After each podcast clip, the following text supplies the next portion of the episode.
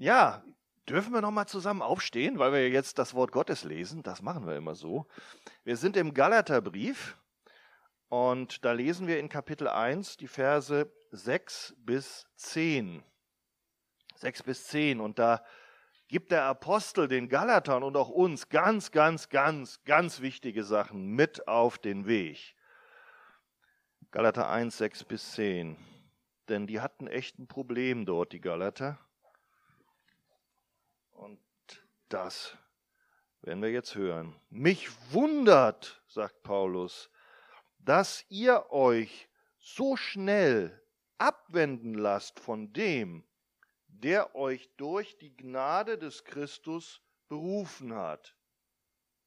Und zwar abwenden lasst zu einem anderen Evangelium, während es doch kein anderes gibt. Nur sind etliche da, die euch verwirren und das Evangelium von Christus verdrehen wollen.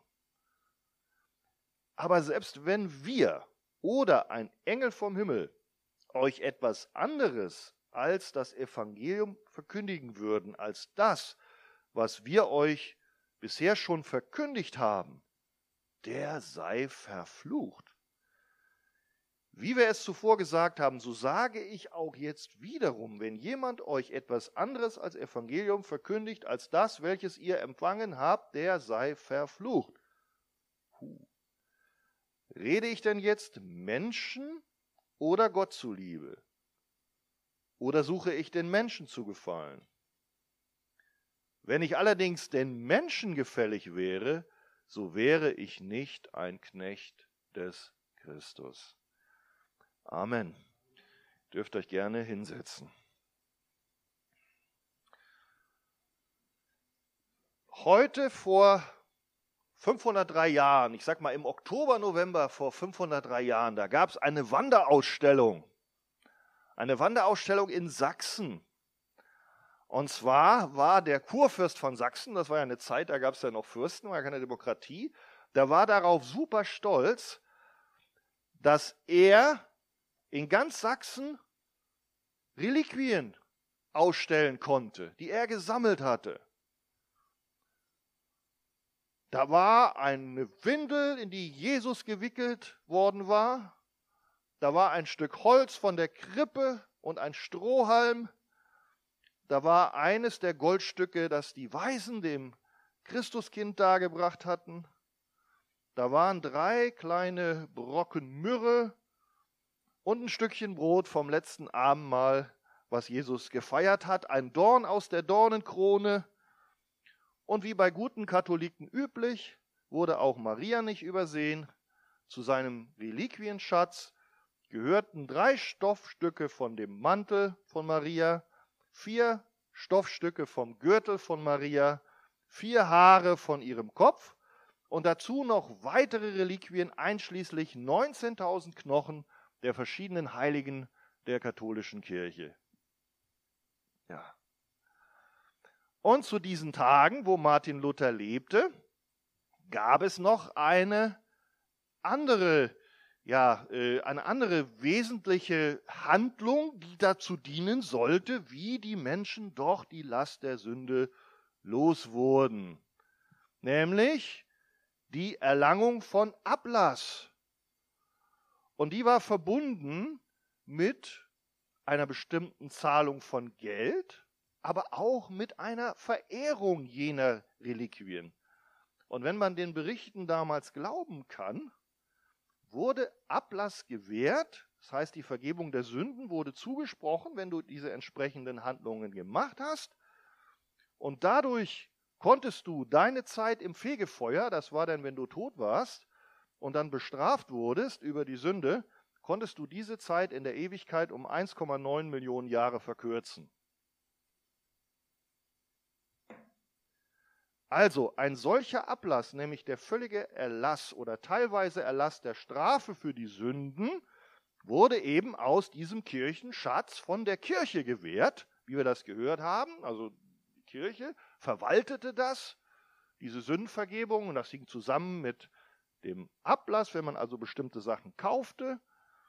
oder wenn man halt bestimmte Reliquien hatte, die waren dann positiv und oder wenn man auch halt die Kirche gewährte dann diese diese diese sage ich mal Teilerlass von Strafe aus den Verdiensten, die die Heiligen der Kirche erworben hatten. Ja, die selber gut gelebt hatten. Ihr kennt das, der heilige Nikolaus war einer und ganz viele andere. Und dazu zählte eben nicht nur das Werk Christi, nein, auch andere vorbildliche Menschen, die gute Werke getan haben, die waren alle aufbewahrt und die Kirche maßte sich an, darüber jetzt zu bestimmen. Und wenn du genug Geld zahlst, bekamst du dann als, als Gegenleistung, also diese Verdienste vom heiligen, weiß ich nicht, Nikolaus oder wenn sie da hatten, zugewiesen. Ja, ihr Lieben, das klingt uns völlig fremd, aber das war die Zeit. Martin Luther litt darunter. Und ich denke, wir würden das auch. Der hatte genug, denn das war nicht das Evangelium, wie es in der Bibel steht. Das war ein falsches Evangelium. Das war ein Evangelium der Werke, der Gerechtigkeit, ein menschenzentriertes. Das war nicht das Evangelium, was sich konzentrierte auf das Werk Christi, sondern die Menschen waren in furchtbarer Knechtschaft, sie hatten Angst, Sie waren nie sicher, errettet zu sein. Und wenn du nicht genug Geld hattest, dann hattest du gar keine Chance im Grunde. Und wir wissen, dass die Lehre vom Fegefeuer sowieso nicht biblisch ist. Das heißt also, da ging es nicht darum, wenn man dann bestimmte Dinge getan hatte, dass man dann auch errettet ist im Himmel direkt. Nein, da gab es noch einen Zwischenzustand, dass du erstmal ein paar Jahre oder auch hier 1,9 Millionen Jahre in der Hölle schmoren musstest, bevor du denn dann von der Hölle in den Himmel wechseltest. Also das führt die Menschen in furchtbare Knechtschaft, solch eine Gesetzlichkeit. Und das war furchtbar. Und dieses Problem der Knechtschaft, weil man eben nicht mehr den Kern des Evangeliums versteht und alleine darauf sein Heil und Vertrauen baut, das gab es nicht nur zur Zeit der Reformation, das gab es auch zur Zeit der Galater. Und ihr dürft euch selber die Frage beantworten, ob in unserer Zeit vielleicht auch solche Probleme bestehen. Paulus hier ruft den Galatern zu Gnade und Friede von Gott, dem Vater unseres Herrn Jesus Christus. Und dann, wie wir das eben ja gelesen haben, kommt ihr gleich zur Sache. Aber nicht mit einem Lob, indem er Gott dankt für die Galater und für den Segen, den er dort geschenkt hat. Ich weiß nicht, wer seine Bibel so regelmäßig liest. Da gibt es eine Menge Briefe, die Paulus geschrieben hat. Und das macht er eigentlich fast immer. Dass bevor er auf die Dinge eingeht, die wichtig sind, die die Menschen also auch durch Gottes Gnade anpacken müssen, oder wo er bestimmte Lehren bringt, da lobt er erstmal und dankt für die Gemeinde. Das ist so in, in Korinth, in Philippi, also in Philipperbrief geht ja auch los mit dem ersten Kapitel und dann sagt er Vers 3, ich danke meinem Gott, so oft ich euch an euch denke.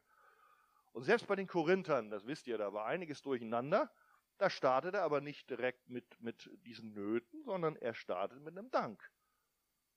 1. Korinther 1, Vers 4, ich danke meinem Gott alle Zeit für euch, euretwegen für die Gnade, die euch in Jesus Christus gegeben ist.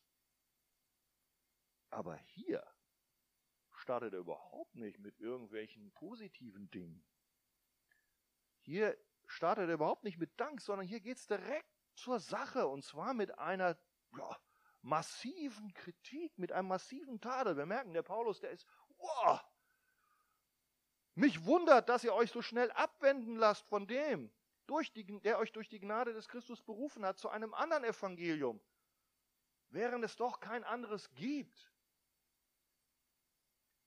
Also die Galater, die, die waren auf einem Weg, der war deutlich schlimmer als das, was da in Korinth los war. Das war anscheinend so wichtig, dass der Paulus überhaupt keine Zeit verschwenden wollte, irgendwelche feinen Dinge so schön vorher da noch darzustellen, sondern er musste direkt zur Sache kommen. Das ist, wenn, wenn du irgendwie ein, eine Not hast oder, oder ein, einen Sohn hast und du weißt, der ist auf einem Weg und irgendwie ist das Auto, da funktionieren die Bremsen nicht. Und dann rufst du den an da fängst du nicht an, erst mal zu fragen, na mein Sohn, wie war denn deine Arbeit heute? Hat alles gut geklappt. Und zu Hause, wie geht's deiner Frau? Nein, da sagst du, du hör mal, ich habe einen Anruf der Werkstatt gekriegt. Dein Wagen war doch letzte Woche da. Die haben da vergessen, die, die, die haben nämlich vergessen, die Bremsflüssigkeit einzufüllen oder so. Sondern du musst sofort anhalten. Sofort umkehren. Lass die Wagen stehen, ruft einen ADAC. So. Und hier ruft Paulus nicht einen ADAC, aber er sagt auch, stopp, stopp, stopp, Leute. Was ihr macht, das ist, das ist, mich wundert, dass ihr euch abwenden lasst. Und das so schnell vom Evangelium, vom Evangelium der Gnade.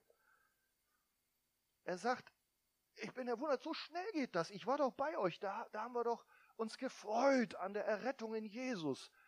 Ich weiß, ihr, ihr wart da alles mit diesen Dingen beschäftigt, mit diesen Beschneidungen und mit diesen, mit diesen äh, Dingen, wo die Juden sagen, das brauchst du unbedingt, damit du errettet wirst. Oder mit den Werken, die wichtig sind, aber die euch doch überhaupt nicht gerecht machen vor Gott. Das haben wir doch alles miteinander besprochen.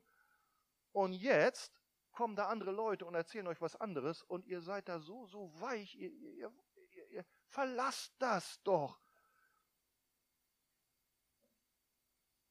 Ich weiß nicht, ob wir uns an das Volk Israel erinnern, wo, wo die gerade ja von Gott die zehn Gebote bekommen haben. Was für ein Segen. Heraus aus der Knechtschaft Ägyptens, heraus aus diesem Götzendienst, wo sie da gewohnt haben. Gott hat ihnen gezeigt, hier geht's lang. Was haben sie gemacht, als Mose da allein auf dem, auf dem, auf dem, auf dem, auf dem Berg gebetet hat? Da waren sie plötzlich wieder verunsichert und haben doch wieder nach den Götzen Ägyptens geschrien, haben gesagt, mach uns ein Kalb. Ja, was sie dann angebetet haben, so ähnlich wie, wie eben die Ägypter selber gemacht haben. Also auch völlig wieder schnell das verlassen, was eigentlich die Grundlage der Gemeinschaft und der Anbetung Gottes ist. Und für uns ist es der Glaube an Jesus Christus, an eine Person. Und in Vers 6, da, da steht das doch. Ihr habt die Bibel hoffentlich auf dem Schoß. Ja, ihr müsst das, ihr müsst das lesen, müsst die mitnehmen. Wer hierher kommt, sollte sich eine Bibel hier ausborgen oder eine mit dabei haben. Weil das ist wichtig. Nicht, nicht was ich rede ist wichtig, sondern wir müssen hören, was Gott sagt.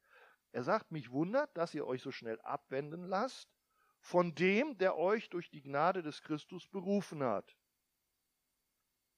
Abwenden, der euch berufen hat. Wer hat euch denn berufen?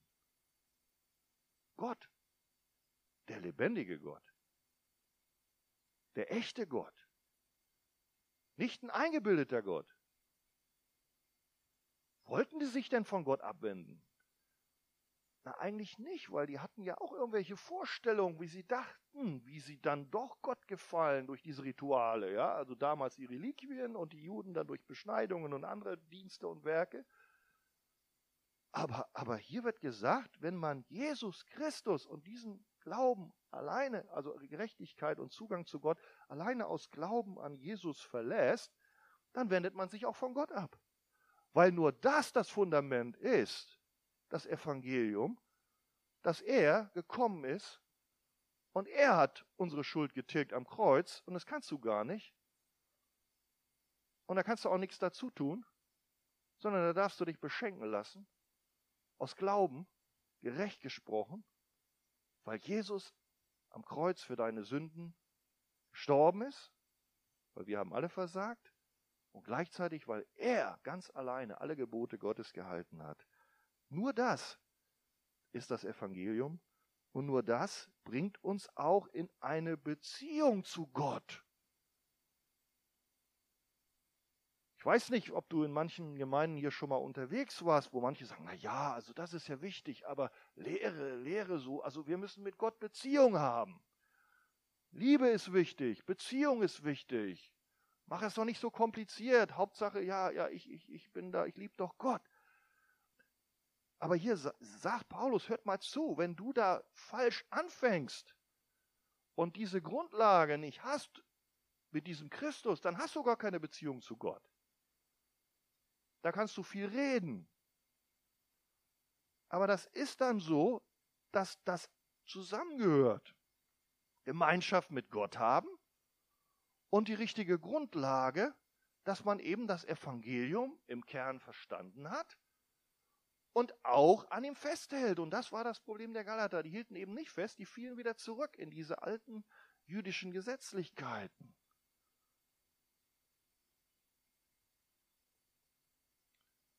Den Kern haben wir gehört. Ihr wendet euch ab von dem, das hat er ja gesagt in, in, in Galater 1,4, wer beim letzten Mal da war, der sich selbst für unsere Sünden dahingegeben hat. Das ist der Kern, damit er uns herausrette aus dem gegenseitigen bösen Zeitlauf dieser Welt.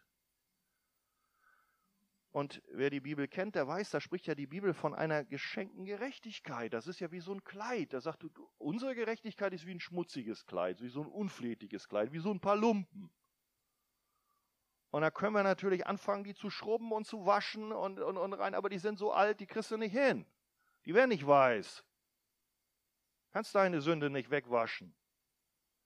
Aber einer hat sie weggewaschen mit seinem Blut und das ist Jesus. Und wenn du daran glaubst, sagt die Bibel, dann bekommst du ein Kleid der Gerechtigkeit, so ein weißes. Und das, das, haben die, das, das kriegen die Glaubenden. So, da haben die also jetzt, vorher waren wir sündig, selber kommen wir nicht los, jetzt glauben wir, kriegen wir dieses Kleid der Gerechtigkeit. Und die Galater, er sagt da nichts anderes, du, die, die sagen immer, ja, ist ja schön, aber reicht mir nicht, das Kleid der Gerechtigkeit von Gott, und fangen wieder an, ihre alten Lumpen hervorzuholen und ziehen das da drüber an. Und Paulus sagt, furchtbar, das geht nicht, das funktioniert nicht. Ihr, ihr, ihr, pst, ihr schwimmt weg.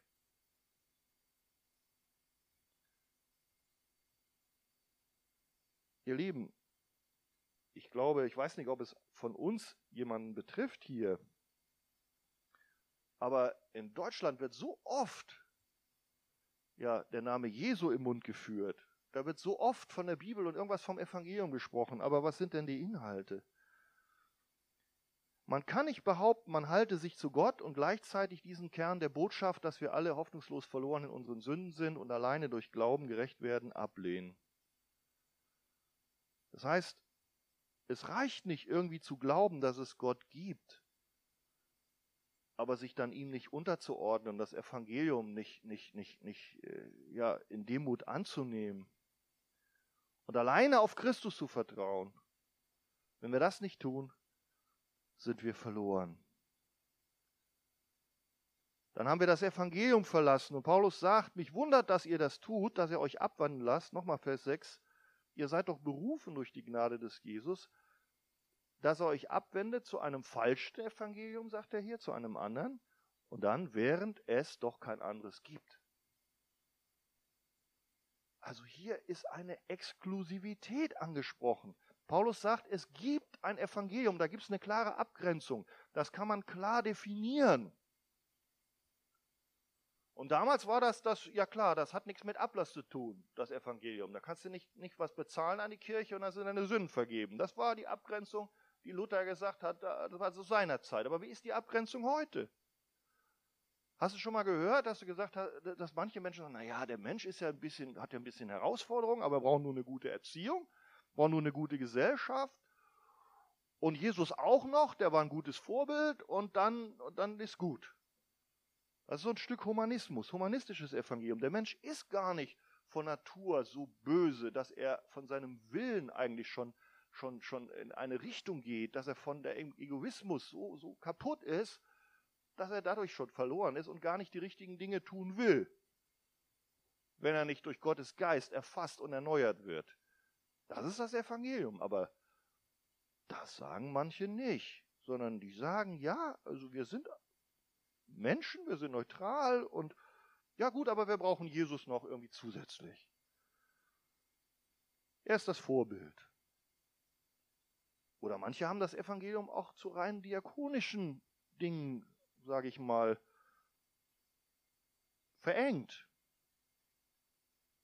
Das ist dann so eine Art soziales Evangelium. Ja, ja, also das ist ja in der Bibel zu sehen. Wir müssen allen Menschen helfen.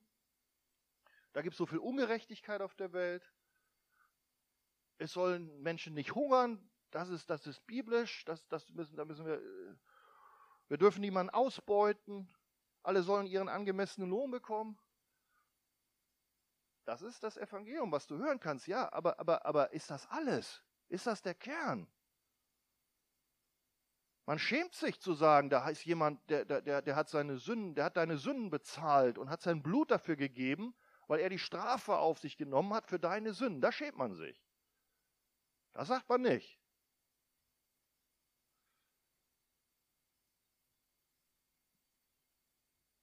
Politisches Evangelium gibt's. Jesus hat Liebe gepredigt, liebe deine Feinde, also müssen wir alle Armeen abschaffen. Das ist verboten, Bundeswehr, ist nicht biblisch. Ja, selbst, selbst im Wege der Selbstverteidigung lehnt man es ab. Also da hat man also gewisse Vorstellungen her und andere kommen wieder von der ganz anderen Seite. Die, die, die haben, auch heute gibt es Gemeinden, wo man sagt, ja, Jesus hat dir eine Startchance gegeben, aber Frauen dürfen nur Röcke anziehen, sonst ist vorbei. Männer Hosen. Ihr Lieben, ich war in Myanmar, ihr wisst, wir haben ein Missionswerk, da haben die Männer alle nur Röcke gehabt. Sind alle verloren, ne? Also darauf kommt es nicht an, ihr Lieben, ne? Wenn man solche Dinge aus dem Alten Testament, die muss man, in der, die muss man, die muss man sauber auslegen. Da, da wird der Arthur und der Falk werden euch die Dinge natürlich alle erklären. Aber ich sage euch mal was. Wenn ihr auf solchen Dingen beharren solltet und sagt, wenn du das nicht tust, dann bist du nicht gehorsam, dann hast du ein Problem, das ist Sünde, ja? Dann lies bitte den Vers vorher, da steht, du sollst kein Mischgewebe anziehen. So, und dann ziehst mal dein, dein, dein Sakko aus, Uwe, und dann guckst mal nach, also ob da Viskose und Baumwolle gemischt ist. Ja, da dann hast du keine Chance. Nach diesen Leuten. Ich sag, du hast eine Chance, weil du an Jesus glaubst. Also, da müssen wir schon genau sein, ne? wenn wir also solche Dinge äh, sagen. Die Bibel meint, ein Mann soll sich identifizieren mit einem Mann. Er soll nicht Frauenkleidung anziehen. Und das ist je nach Kultur unterschiedlich. Die Bibel sagt, das ist nicht richtig, also wie, wie es ja manche machen, dass die, dass die eigentlich ein Mann sind und dann wie eine Frau rumlaufen. Das ist eigentlich der Kern, der auch an diesen Stellen gemeint, der, der gemeint ist. Sei als Frau eine Frau und sei als Mann ein Mann und stell dich dazu. Und das drückt sich in der Kultur aus, auch durch eine bestimmte Kleidung. Und die kann sich halt auch mal ein bisschen ändern. Ja? Und die kann sich auch von den Kulturen her ändern und auch von den Ländern her ändern. Wie gesagt, in Myanmar, da, da war, da war der eine Hose hatte, das waren die Burmesen, die mal in Amerika studiert hatten. Und die Burmesen, also die, die, die Leute, die da immer gelebt hatten, die hatten Rock. Die Männer. Ja. Okay, das war jetzt nur damit ihr es versteht. Also kleiner Abschöpf. Also, ihr Lieben, das Evangelium darf nicht zu einer Gesetzeslehre verkommen.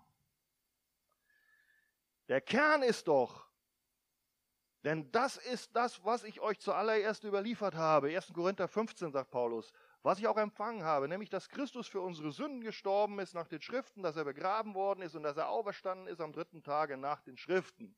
Das ist das Evangelium und nichts anderes. Und da waren Menschen da, auch damals, die, die, die haben da diesen, diesen Kern verschoben, die haben, das, die haben die Menschen dann verwirrt.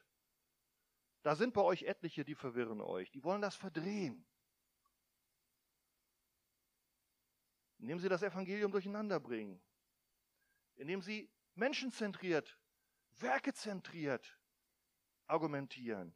Nehmen Sie nicht Gott und das Werk von Jesus Christus ja als das Entscheidende in den Mittelpunkt stellen. Christ ist nicht, wer allein auf Jesus vertraut, sondern Christ ist, naja, okay, wer irgendwie wie sich Christ nennt und dann ein paar gute Dinge tut und keinen umbringt.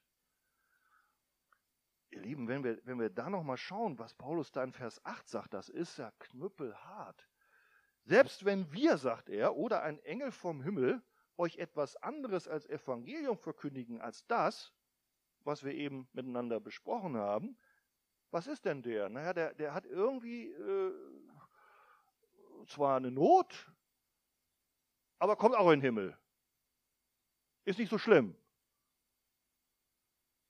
Ja, wenn ihr die Bibel hättet bei euch, da könntet ihr sehen, dass das nicht da steht. Da steht, der sei verflucht. Und dann ist er noch nicht fertig, dann wiederholt er das Ding nochmal. Also Vers 8 und Vers 9 ist eigentlich dasselbe. Ja? Äh, das wird heute keiner mehr sagen. Wer ein anderes Evangelium bringt, ja, sag das mal einem Pastor in irgendeiner Kirche. Ich will ja keine Namen nennen, Großkirchen. Wenn du das Evangelium nicht predigst und deine, die Menschen im Grunde dann nicht zum Kern Jesus führst, zu diesem Evangelium, was die Bibel immer verstanden hat, ja, da bist du nicht nur, dass du deinen Job nicht machst, da bist du verflucht. Verdammt! Ihr Lieben, das, das, das fällt mir schwer, das zu sagen. Das sage aber nicht ich, sondern ich lese einfach nur den Bibeltext. Und dann müssen wir damit umgehen. Da können wir sagen, naja, ist ja alles nur Menschenwerk, also glauben wir heute nicht mehr. War damals gültig für die Galater, ja, die hatten die Probleme, aber wir heute haben die überhaupt nicht. Und damals bei Luther, ja, die da, hahaha, die hatten die Probleme, aber wir heute, nee, also für uns, wir sind ja aufgeklärt, wir brauchen das nicht mehr. Brauchen wir das alte Evangelium noch, ihr Lieben? Zeigt das doch mal. Wer glaubt, dass wir das alte Evangelium brauchen? Das, was in der Bibel steht. Ja, ein paar hier, ne? Nicht alle, aber gut, ich glaube im Herzen doch. Ja, es ist hart, was die Bibel sagt. Und der Apostel, und da, da merken wir nochmal die Ernsthaftigkeit, Vers 8 sagt er, selbst wenn wir oder ein Engel im Himmel euch etwas anderes verkündigen, der ist verflucht. Das heißt, der ist so überzeugt davon, sagt er, Leute, wenn ich käme, ich selber, Paulus, der große Apostel, und ich würde das nicht bringen, dann liegt die Verdammnis auch auf mir. Merken wir, der, der, ist da so, also der sagt, der, der ist so, so deutlich, so deutlich, der stellt sich selber unter das Gericht. Jeder, jeder.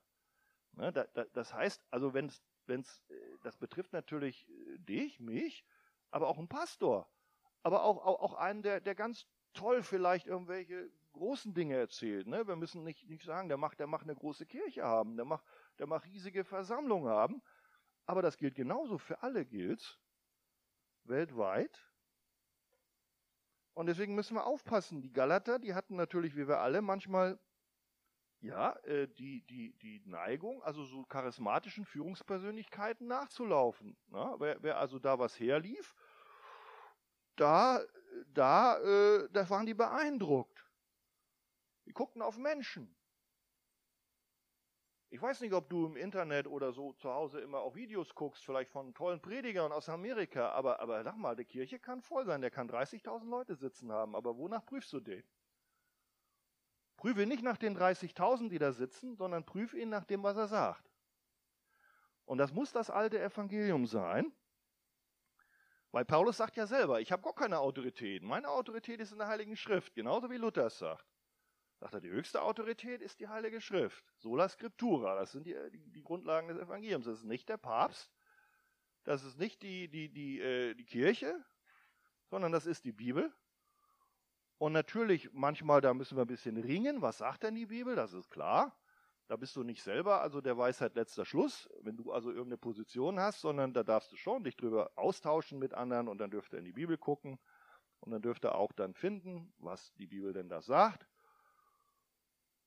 Und ob sie gewisse Dinge klar sagt, das sollten wir dann annehmen. Und wenn sie gewisse Dinge noch nicht klar sagt, zum Beispiel wann genau der Herr Jesus wiederkommt, das sollte man dann aber auch weglassen und nicht irgendwie definieren und ausrechnen. Also 1914 kommt er wieder. Ja, ich sage mal Zeugen Jehovas oder irgendwas anderes. Ist genauso falsch. Ja, oder irgendwelche Dinge dazu tun. Also wenn du errettet bist, ja, steht ja hier Glauben, aber plus. Und dann kommt die katholische Kirche mit ihren, mit ihren Traditionen und mit ihren Konzilsbeschlüssen, was du noch brauchst. Und du hast vielleicht deine eigenen Dinge, ja, aus deiner Tradition. Da müssen wir nicht nur auf die, auf die, auf die anderen Kirchen gucken. Aber das ist auch nicht richtig. Sondern wir dürfen uns unter das Wort Gottes stellen, wie Paulus es so sagt. Und sagt, nur diese Botschaft ist es, die uns die Gemeinschaft mit Gott eröffnet.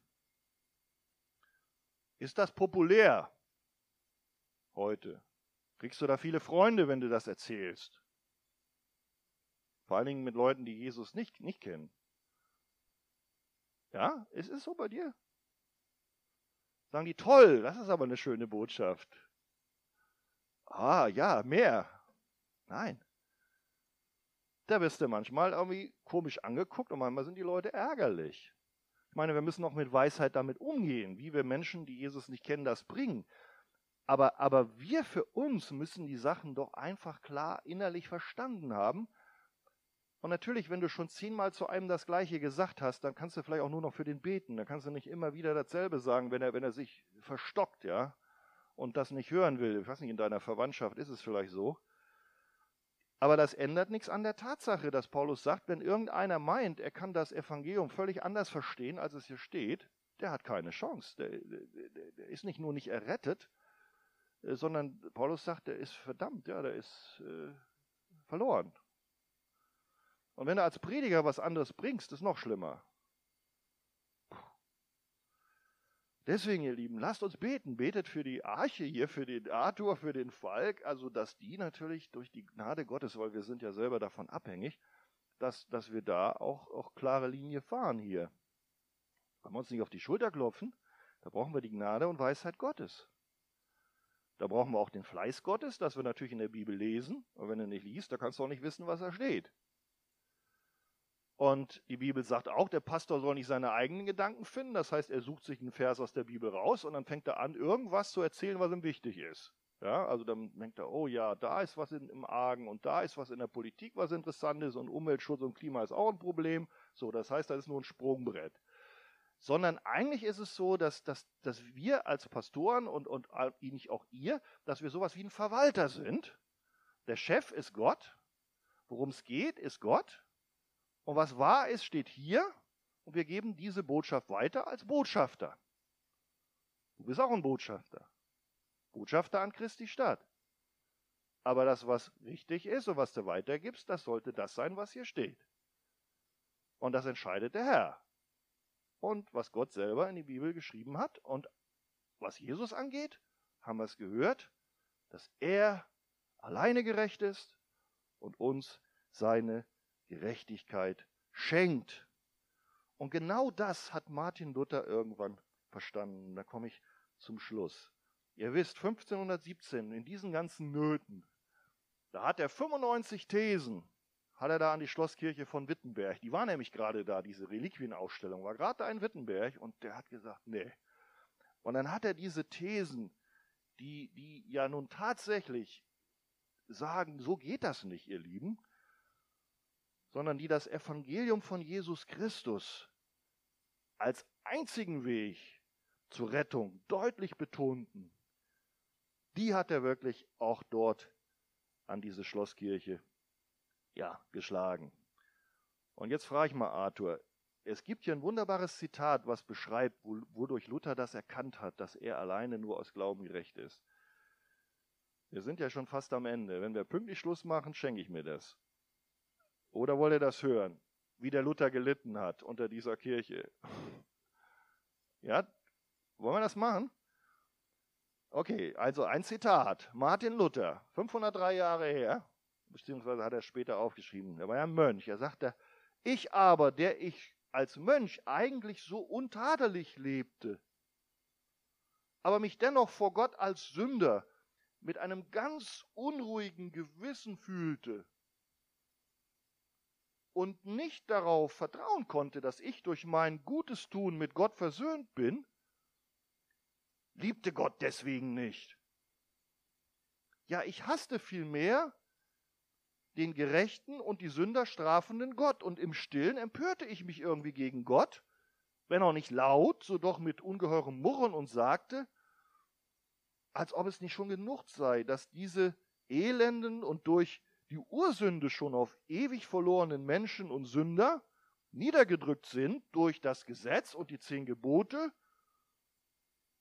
vielmehr nun drückt Gott uns nun auch noch nieder und fügt uns Schmerz um Schmerz zu durch das Evangelium. So hat er das nämlich gedacht. Er muss was tun, was er nicht packt. Und das sagt das Evangelium. So hat er es verstanden. Werke. Und uns dadurch seiner Gerechtigkeit und seinem Zorn aussetzt. Das war sein Verständnis. Evangelium heißt, ich muss das und das tun und wenn ich es nicht mache, da bleibt der Zorn Gottes auf mir. So litt ich und wütete mit verwirrtem Gewissen, schreibt er später, als er gemerkt hat, das war falsch. Und dennoch klopfte ich ungestüm an dieser Stelle bei Paulus an. Er las gerade den Römerbrief, ja, und natürlich auch die äh, nee, ja doch. Und ich verschmachtete und hatte Durst, das herauszufinden, was der heilige Paulus dann überhaupt meinte mit dieser Stelle, mit dem Evangelium da. Und bis ich dann durch Gottes Erbarmen, nachdem ich Tage und Nächte darüber nachgesinnt hatte, meine Aufmerksamkeit auf folgende Verse lenkte und auch die Verbindung der Worte, die dort stehen. Jetzt haben wir die beiden Verse. Römer 1,16, ihr dürft das gerne auch aufschlagen. Da geht es ums Evangelium. Da sagt der Apostel, ich schäme mich des Evangeliums von Christus nicht, denn es ist Gottes Kraft zur Errettung für jeden, der glaubt, zuerst für den Juden und dann für den Griechen. Und dann kommt's, diese Gerechtigkeit Gottes, also wo Gott gerecht ist, wo er dachte, die straft dann, weil Gott ja gerecht ist, ich bin ein Sünder. Wie wird die geoffenbart? Und dann heißt es in 17, die wird geoffenbart, wie geschrieben steht, der Gerechte wird leben aus Glauben.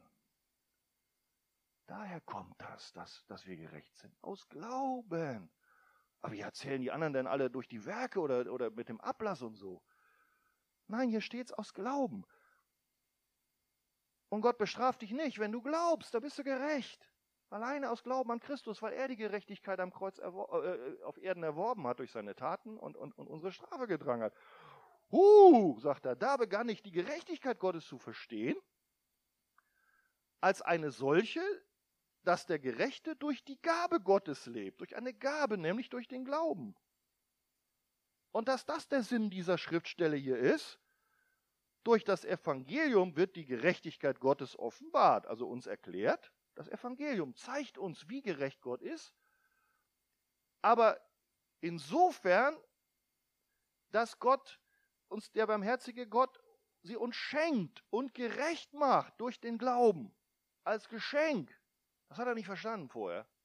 Und das ist das Evangelium. Wir sind alle Sünder. Wir sind nicht besser als jeder, der da draußen rumläuft. Aber wir haben erkannt, wir haben keine Chance. Wir sind Sünder und wir brauchen Gott und alleine Jesus ist der Retter. Halleluja. Also, das hat er erkannt, wie geschrieben steht, der Gerechte wird aus Glauben leben. Und jetzt kommt's. Als er das verstanden hatte, da fiel eine Last von ihm, eine Last, weil der war richtig ernsthaft am Suchen. Wie kommt er mit Gott ins Reine? Und dann sagt er, als ich das verstanden habe, fühlte ich mich wie neu geboren und durch die geöffneten Tore ins Paradies hineingegangen zu sein. Eine alte Sprache, aber das heißt, da habe ich verstanden, also da, da, da, war die Last weg, da war der Himmel offen.